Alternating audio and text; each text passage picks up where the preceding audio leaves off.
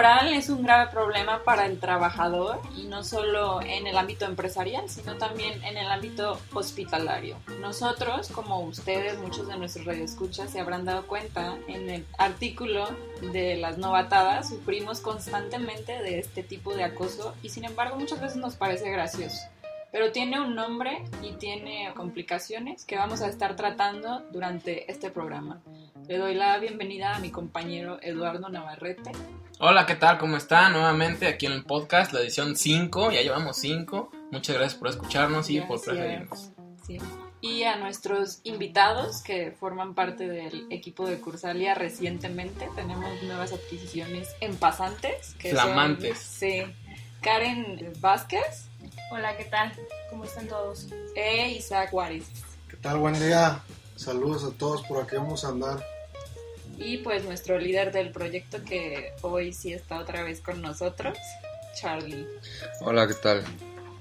Bueno, pues vamos a hablar, como ya lo mencionó Luisa, sobre las jerarquías hospitalarias. Pero en verdad es algo que hay que sufrirse, o es algo que, hay, que es necesario en el hospital, o es algo que hay que gozarse, porque hay estudios que ya vamos a hablar más adelante, que dicen, pues a lo mejor no se sufre, sino que es provechoso para el hospital. Otros que dicen, no, es que el móvil, y que esto, que lo otro. Entonces vamos a, discutir sobre todo esto. Primero que nada, yo quisiera empezar que cada quien nos, nos dijera cuál es la definición que tiene de jerarquía hospitalaria porque muchas veces lo que se imagina cuando está en el internado, cuando está, cuando va de estudiante, y en realidad lo que por gerencia o por administración del hospital es la jerarquía como tal. Entonces, para ir rompiendo con, con esas cuestiones de concepto. Bueno, pues la jerarquía, en este caso hospitalaria, en teoría lo que debería ser es una estructura con el fin de una mejoría, una organización adecuada dentro de este ámbito de la salud hospitales para eso, para un fin benéfico, ¿no? Existe un orden, una, eh, una autoridad, subalternos, etcétera, con un fin positivo, pero pues ahí está el pero. Bueno, ahí yo creo que tienes razón, Isaac, en sentido de que debe existir cierta jerarquía dentro de cualquier institución y los hospitales no son la excepción. Sin embargo, para que esto funcione así como tú lo planteas para el bienestar no nada más de los mismos trabajadores, de los pacientes, es que los que están a la cabeza puedan tener un cierto sentido de liderazgo o tengan la capacidad de, de, ser líderes. Y no es lo mismo ser líder que imponer y creo que ahí es donde empieza el problema en muchos de los hospitales en los que trabajamos, estudiamos y ejercemos. Eh, Karen, tú en tu experiencia como ahora ya pasante, que te tocó, ¿viviste la jerarquía hospitalaria buena o la mala o de las dos? ¿O a ti que te tocó ver como alumna que iba a hacer una historia clínica o como interna que tenía que hacer los pendientes? Pues mira, realmente a mí lo personal creo que todo se basa en cómo fuiste tratado, ¿no? Como te trataron antes se hacía, por ejemplo, eh, las guardias de castigo. Las guardias de castigo ahorita están como muy... Se dice que ya son anticonstitucionales, ¿no? Sin embargo, a mí se me tocó cuando era preinterna que a mis internos los dejaban guardias de castigo en un hospital. No si puedo mencionarlo, no lo mencionaré. Pero, no, en un hospital de México. en un hospital de la ciudad. Pero sí, sí me tocó ver mucho. Igual también me tocó el residente buena onda, el residente mala onda. Pero ahí realmente le llamaríamos a lo que se establece dentro de los mismos estudiantes como jerarquías o pseudo jerarquías. Porque en la estructura del hospital pues solamente tenemos a los directivos, tenemos a los jefes de servicio, a los adscritos y por debajo de los adscritos, pues estamos todos realmente. no hay esa, esa pseudo jerarquía que se establece normalmente del preinterno al interno y de ahí al, R1 y de ahí nos vamos. Eso, pues, ¿quién lo puso? ¿Dónde está escrito realmente que se debe acatar de esa manera? Y estamos de acuerdo en que sí debe haber cierto apoyo de quien sabe más, de quien ha tenido más tiempo en, en la práctica que, que, lleve la batuta. Pero una cosa es llevar la batuta y otra cosa es imponer y otra cosa es como tú, lo que, el ejemplo que tú ponías, las guardias de castigo. Y no se diga pues las otras novatadas de las cuales pues ya habrán leído en, en nuestro artículo. Poquitas, ¿verdad? Y pues realmente creo que eso es lo que está en, en, gran parte dañando a la educación, la formación de nosotros como médicos. De hecho, lo que mencionas de, de esas jerarquías, pseudo jerarquías y las jerarquías reales, en uno de los artículos que están en la referencia de este podcast, hace mención con dos tipos de jerarquías, que es la agéntica, o es la, la, asegurada, como tú dices, la organizacional que te da el hospital, y la comunal o la adquirida. Entonces, en estos dos tipos de jerarquías, ellos mencionan que las dos son buenas. El problema es cómo llevarlas a cabo. Si tú tienes una jerarquía, como tú dices, R1, R2, R3, R4, si esa jerarquía no fue interpuesta por la institución hospitalaria, no hay ningún problema siempre y cuando no seas eh, abusivo. Exactamente, abusivo. Obviamente ninguna de, los, en ninguna de las dos hay que ser abusivos, pero en este estudio se vio que las jerarquías que ya están establecidas, las organizacionales, seas abusivo o seas amable, se producen buenos resultados porque es una jerarquía que está interpuesta por la institución. Y para la mejor funcionalidad del hospital. Exacto, entonces todo el mundo entiende que pues él es el, el, director del hospital, si me está diciendo esto, aunque, aunque lo diga de manera muy asertiva, pues es porque va en beneficio del hospital. En cambio, cuando son jerarquías adquiridas por experiencia, por, porque ya lleva más años aquí en el hospital, SR+, si se es mmm, muy inquisitivo o muy abusivo hasta cierto punto, ahí es cuando la jerarquía se rompe, porque ¿por qué tú me estás exigiendo si nada más nos llevamos un año de, diferencia? A mí me tocó vivirlo cuando, cuando era preinterno, que tenía, tuve varios internos, por esta misma jerarquía eran superiores a mí, pero como tuve buenos, tuve malos, como yo creo que todos los que estamos aquí. Entonces, yo sí le decía a uno que otro que era malo, le decía, oye, pero nada más nos llevamos seis meses, o sea, ni siquiera un año de, de, de conocimiento. Probablemente tú seas muy bueno en tal o tal cosa, pero a lo mejor yo soy bueno en esto y en esto. Entonces no tiene caso que, que tú abuses de tu pseudo jerarquía o de tu jerarquía adquirida en aras de sentirte el, el, mejor y demás. O sea, aunque, aunque tú te llevaras, aunque tú fueras R más y yo fuera estudiante, es una jerarquía que se te dio porque sabes y porque puedes ex, eh, externar ese conocimiento, no porque tú seas una parte de la nómina o algo por el estilo. Ahí el, lo, el problema es que esto se presta a que, como ustedes dicen, se abuse. Y no nada más eso, sino va en detrimento de la formación que tenemos a través de, de los semestres que tenemos que cursar. Por ejemplo, si uno está como preinterno o interno en muchos hospitales y, y muchos de nuestros radioescuchas lo, lo van a, a percibir como propio, es que quizá el desempeño en el hospital en el que estuvieron o el servicio o los servicios por los que rotaron se evalúa con base en el cuántas radiografías Programaste. programaron, cuántos cuántas muestras eh, tomaron, cuántas historias clínicas realizaste, cuántas gasometrías tomaste, e inclusive eh, pues cuánto cuánto te desvelaste.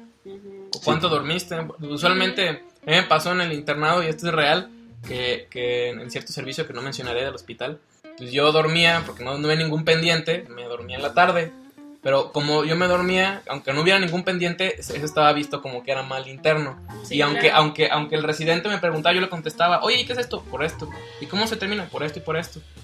Y aún así, alguien que estaba todo el día dando vueltas, aunque no durmiera, aunque estuviera haciendo tonterías. Era alguien que se desempeñaba mejor. Ajá, o cuando menos en esa perspectiva. Y sí. que a lo mejor ni siquiera supiera de, de, las patologías de, de, sus pacientes. O ni los conocieran, inclusive, nomás como ejecutores, tal cual.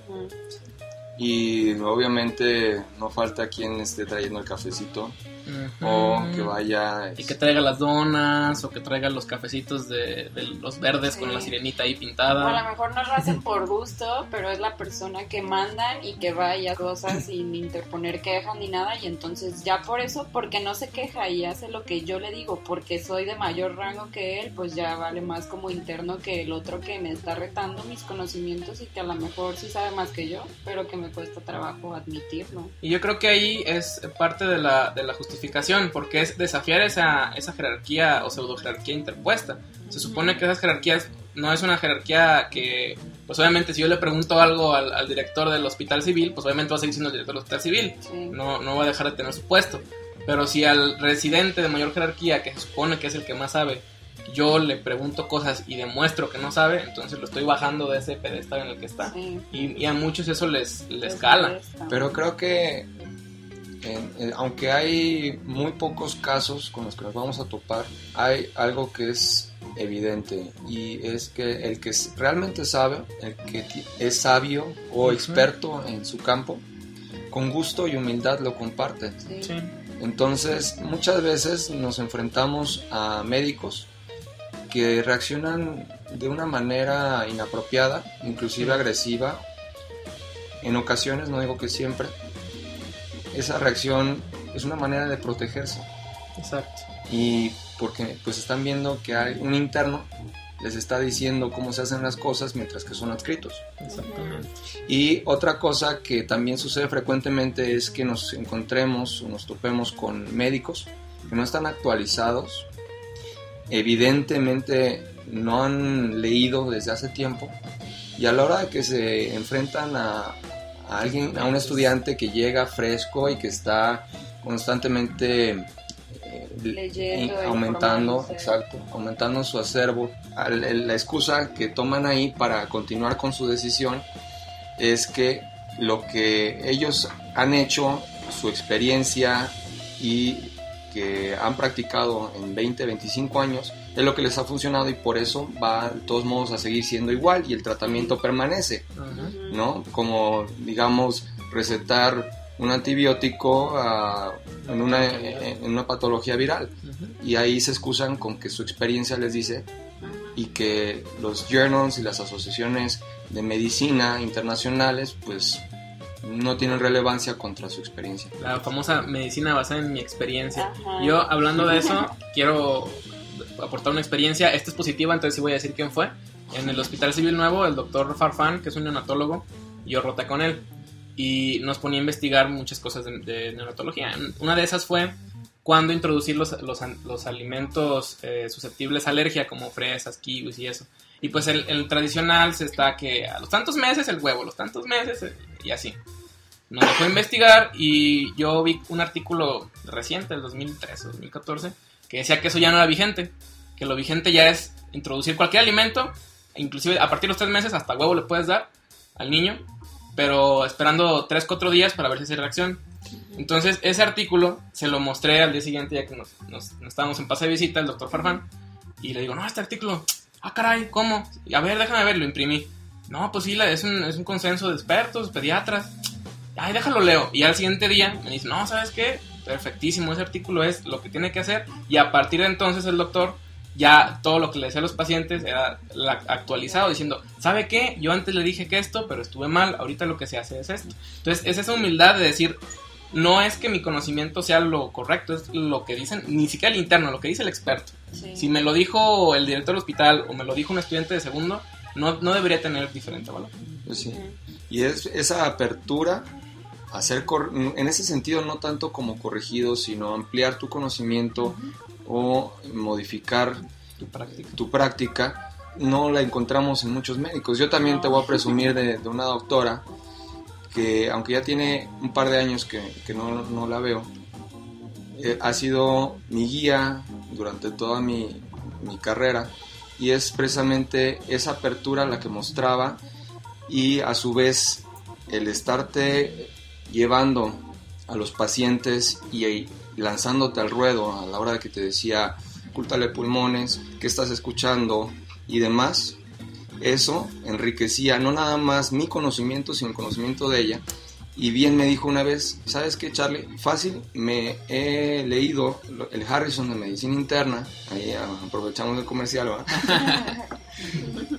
unas 10 veces, ella como médico internista.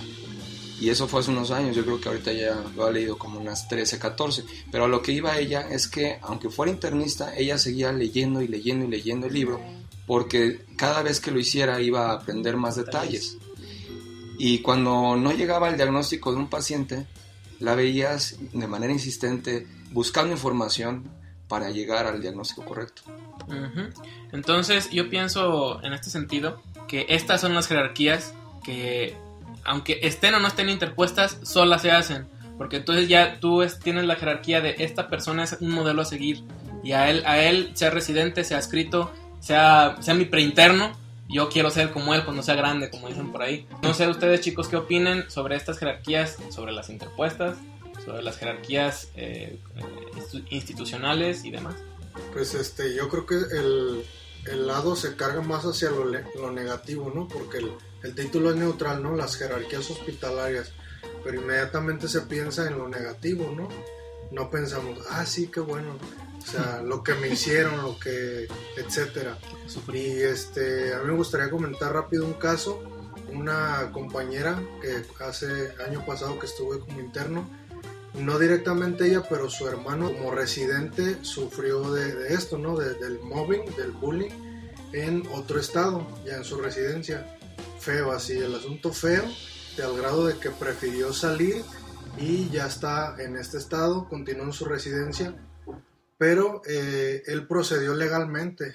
Entonces me comentó mi compañera que sí, este, junto testigos internos que ya habían egresado, etcétera, y ganó el caso. No sé qué consecuencias hubo, si hubo sanciones monetarias o de qué estilo, pero hubo un procedimiento legal y hubo un un fallo. Entonces, qué bueno, ¿no? Que ya esté a ese grado este, este tema. Ahora, ese, en ese caso, pues tristemente es un garbanzo de libra.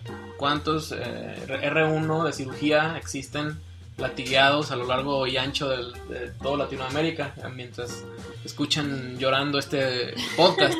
O sea, qué bueno, qué bueno que ahí hubo un fallo a favor de, del victimizado pero la ideal sería que en la mayoría de los casos, eh, de primera intención, como en las enfermedades, prevenirlo, que no suceda. Y si ya está pasando, pues actuar. Y pues no solo a nivel este, de residencia o de cirujanos o estas cosas que son como los que más jerarquizan, no solo en el ámbito de los cirujanos o de los residentes de primer año donde le hacen las típicas novatadas de ingreso y de aceptación y estas cosas pasan. A mí como interna y como mujer me pasó muchísimo y en muchas ocasiones en ámbitos y con personas que ni siquiera uno se imagina este tipo de acoso. Primero empezando por el hecho de que yo soy más que tú porque tengo más años y tengo más conocimiento o significó más en este hospital o en este servicio, hasta el simple punto de, pues porque soy residente o porque soy adscrito y ya. No creo que sea solo de una especialidad, no creo que sea solo a un género, este, masculinos, femeninos, porque incluso hay casos donde el adscrito acosa al interno, siendo los dos pues varones, y, muchas veces uno se queda callado para qué, para no tener más problemas o para no hacer esto más grande o porque a lo mejor no te lo dicen, pero se siente uno amenazado en cierta forma. Entonces hay que saber que de hecho está legislado todo esto, el mobbing, tanto el mobbing como el bullying, están ya penalizados, están en el Código Penal.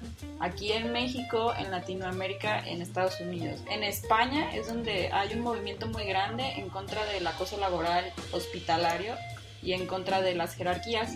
Y no solo en el área médica, sino también en los grupos de enfermería y de psicología, porque a lo mejor nosotros pensamos que como internos sufrimos muchísimo. No tenemos idea de las enfermeras cómo son abusadas muchísimas veces por el médico adscrito. O sea, cómo las tontean y las dejan en vergüenza y las humillan, sí, muchísimo, delante de sus compañeras, delante de otros médicos o incluso delante del paciente. A mí este tipo de abusos delante del paciente se me hace de las cosas más denigrantes que puede haber, tanto para uno que queda humillado como tonto también para la persona que lo está llevando a cabo porque queda como el médico prepotente o la persona prepotente y se pierde totalmente la confianza del paciente hacia las dos personas. Y al final por lo que trabajamos y por lo que existen las jerarquías y el hospital y todo es para dar una mejor atención y una mejor calidad en la estancia hospitalaria de estas personas. Estaba leyendo un artículo eh, que se publicó en el New York Times de una enfermera que su adscrito le gritó en el pasillo enfrente de su paciente y ella en ese momento decidió no hacer nada por, por el paciente. Pero después procedió legalmente y ella ganó la, la demanda que fue contra este médico que en su haber ya había humillado a muchísimas enfermeras más y era sobre todo contra el personal de enfermería que de hecho son pues la mano derecha de cualquier médico interno adscrito director del hospital o lo que sea. Entonces no hay que pensar que somos como los médicos, ay, nos acosan y nos morimos en el hospital, porque también, sí, también las enfermeras pues les sufren mucho. Y nosotros también a veces por parte de enfermeras sufrimos bastante. Sí, eso, eso también hay que anotarlo, ¿no? Porque a veces cuando uno está de, de interno, de preinterno, las enfermeras no te toman en serio. O generalizan pensando que uno va a ser el mismo interno eh, relajiento o, o, incumplido que, con el que acaban de, estar. Y pues ni siquiera te responden. Le, le, preguntas algo del paciente o quieres saber dónde está el material para hacer una curación y simplemente te ignoran o se dan la media vuelta y se van. Entonces creo que aquí es eh, recíproco el, ahora sí el mobbing y el bullying. O sea, no, no nada más, así como decía Luisa, no nada más eh, le corresponde a los médicos, no nada más son los hombres, no nada más son, los eh, internos. son los internos, es generalizado. Y lo más importante, en mi opinión, que podemos hacer es pasar la voz y hablar del tema, porque eso crea conciencia y nosotros a lo mejor ahorita no vamos a, lograr un cambio radical, no vamos a hacer una revolución y vamos a salir a la, a la calle y somos, somos 24, ¿no? Pero más adelante nosotros vamos a ser más que, más que el, el director, más que el adscrito, vamos a ser líderes. Y al ser líderes vamos a cambiar las cosas. Entonces creo que esto va a tener su solución a largo plazo, pero va a empezar desde la idea de divulgarlo, de pasar la voz y de comentarlo entre amigos, colegas y familiares y así vamos a cambiar.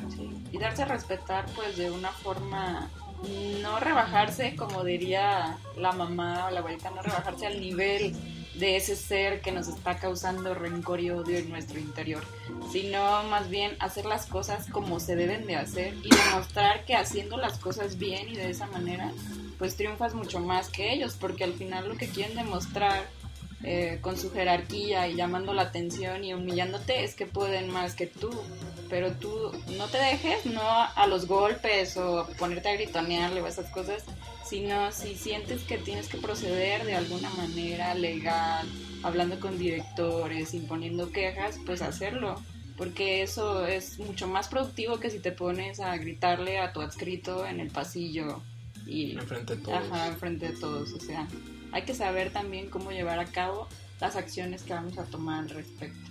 Sí. Y yo creo que la base de, de todo esto es la comunicación. Voy a compartir una experiencia que me pasó en mi internado un doctor de X área.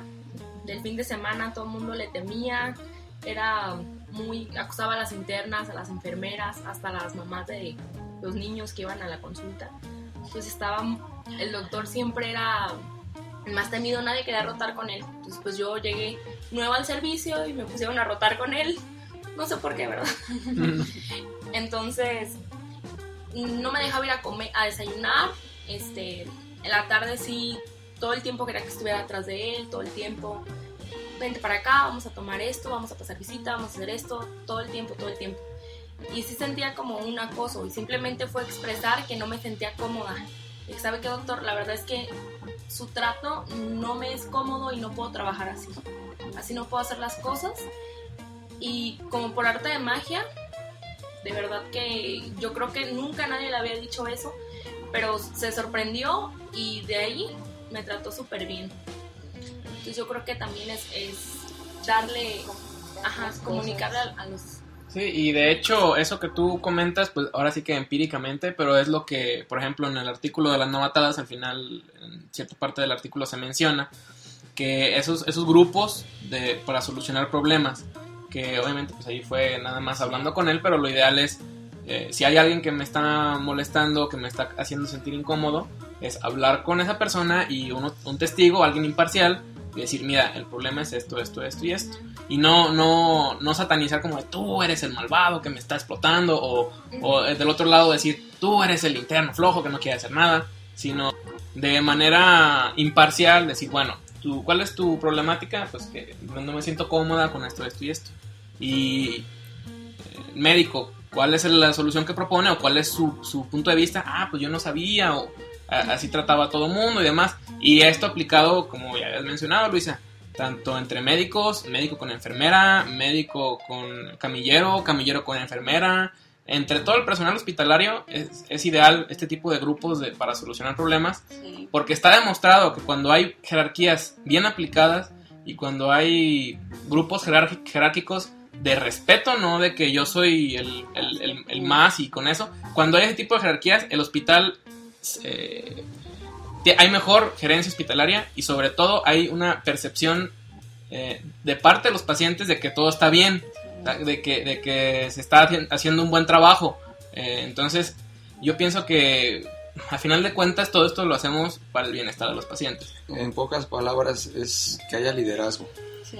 dentro de lo- de los dentro y fuera de los hospitales. Sí. Que no se abuse. En cierto hospital privado que me ha tocado estar bastantes veces por cuestiones familiares y demás, am, yo una vez me sorprendí mucho porque en otros hospitales privados en los que también he estado desde el ámbito del paciente familiar, ah, no, nunca había visto que el trato fuera tan ameno y tan agradable entre el mismo personal y cómo el personal trata al paciente y a los familiares. Entonces yo una vez fui a la central de enfermeras, curiosa ah, por lo que acontecía ahí, que era nuevo para mí, y les pregunté a ellas que si recibían alguna clase de capacitación o alguna clase de curso o que cómo hacían para llevarse tan bien y para minimizar de una manera excepcional los problemas que cuando se presentaban, porque son muy resolutivas, todos ahí son gente muy resolutiva y lo resuelven de la mejor manera posible. Entonces ellas me decían que sí tenían cursos, ah, el hospital estaba encargado de darles sesiones una vez a la semana o una vez al mes, dependiendo de la cantidad de trabajo que tenían, donde incluían desde las personas de intendencia hasta los médicos adscritos y el director del hospital. Ah, y se hablaba acerca de, de las jerarquías y del trato entre una persona superior a una persona menor y del trato cómo debía de ser desde el del rango más alto hasta el personal de intendencia o el rango más bajo al estar enfrente del paciente. Entonces tenían sesiones ah, donde hablaban de esto, si había algún problema con alguien, estaban capacitados también para tener una comunicación con la persona que tenían el problema y llevarlo, resolverlo entre ellos. Si pasaba algo más, pues entonces también ya tenían ellos en ese curso, sabían cómo manejar en caso de que ambas partes no accedieran o que fuera algún problema más grave. A lo mejor a nosotros así de repente decimos, ay, o sea, un cursito, esto de que no sirve. Pero yo me di cuenta, sin saberlo, yo me di cuenta de que el trato que se llevaba ahí, pues era diferente. Mi familia, mi paciente que estaba en ese momento también era como, es el mejor hospital donde he estado, es el mejor trato que me han dado. Y son pacientes que tienen una calidad de vida dentro del hospital mucho mejor a los pacientes que están en hospitales donde a lo mejor las enfermeras son súper enojonas y súper regañonas y entonces causan otros problemas como depresión o frustración o etcétera. Sí. Ahí eh, acabas de tocar un, un punto que a lo mejor no, no podemos ahondar en este podcast, pero las, es, es frecuente, al menos en los hospitales públicos, que no nada más las enfermeras, sino que nosotros, eh, grupos, grupos de profesionales de la salud, tratamos a los pacientes como si les estuviéramos haciendo un favor. O hasta como caso clínico. Sí, claro. Entonces, eso creo que también afecta la dinámica dentro de los mismos profesionales de la, del, mismo equipo de trabajo. Ahí habla mucho de tres herramientas a las que creo que hemos llegado, que es la comunicación, la resolución de problemas o de conflictos y el liderazgo.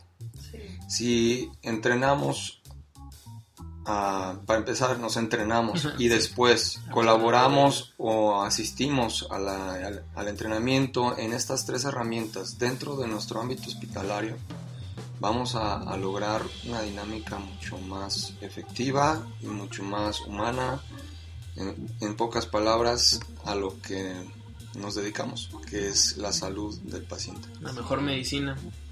No sé, unos comentarios que tengan para finalizar, chicos. Bueno, pues es- a mí me, me sorprende, este, estaba checando algo de literatura este, sobre el tema. Es, es ya un asunto tan definido y hasta legislado, no es algo nuevo. es- para algunas personas sí, pero no es, es algo que acaba de salir, que acaba de suceder. Por ejemplo, una- unas definiciones de- del mobbing habla de el mobbing horizontal, que es cuando hay este acoso en, en el- en la línea jerárquica igual a ti, o sea, no de un superior ni de un, también un, un inferior jerárquicamente hablando. Y también se habla del mobbing vertical, que es ahí sí, de un superior hacia ti, o también lo menciona como bossing, de- del boss, del jefe al, al subalterno. Entonces es un tema súper definido, delineado, legislado, y, y qué bueno, ¿no? Que, que se siga avanzando hasta que se erradique. Exactamente. Como cualquier enfermedad, a lo mejor ahorita no tiene cura, pero lo, lo más importante es prevenir, tratar de ahora sí que paliar los casos que ya son incurables. Y Empezar, empezar a pasar la voz y a platicar del al tema. respecto. Karen, Pues yo pienso que es algo por lo que han pasado nuestros superiores, algo por lo que pasamos nosotros, pero sí es sumamente importante que hagamos conciencia, sobre todo nosotros que vamos para allá, ¿no? Nosotros que a lo mejor vamos a llegar a ser residentes, vamos a llegar a ser adscritos, jefes de servicio, directivos, tenemos que, que empezar, como lo mencionan, a erradicar este problema que realmente lo único que afecta es nuestra calidad como personal de la salud y pues repercute directamente al paciente. exactamente. Como, como bien lo dijo Charlie, todos los que están escuchando este podcast van a ser líderes de opinión. A lo mejor no van a ser adscritos del Hospital Super Fantástico, ni van a ser eh, directores del Centro Instituto Nacional de no sé qué eh, cosa. Pero van a ser líderes de opinión cuando menos en donde viven, cuando menos en su familia.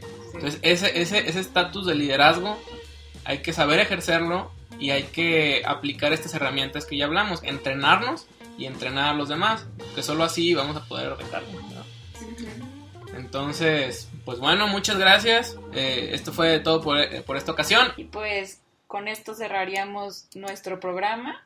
Recuerden, estamos abiertos a todos sus comentarios, quejas, sugerencias, lo que ustedes tengan que decirnos.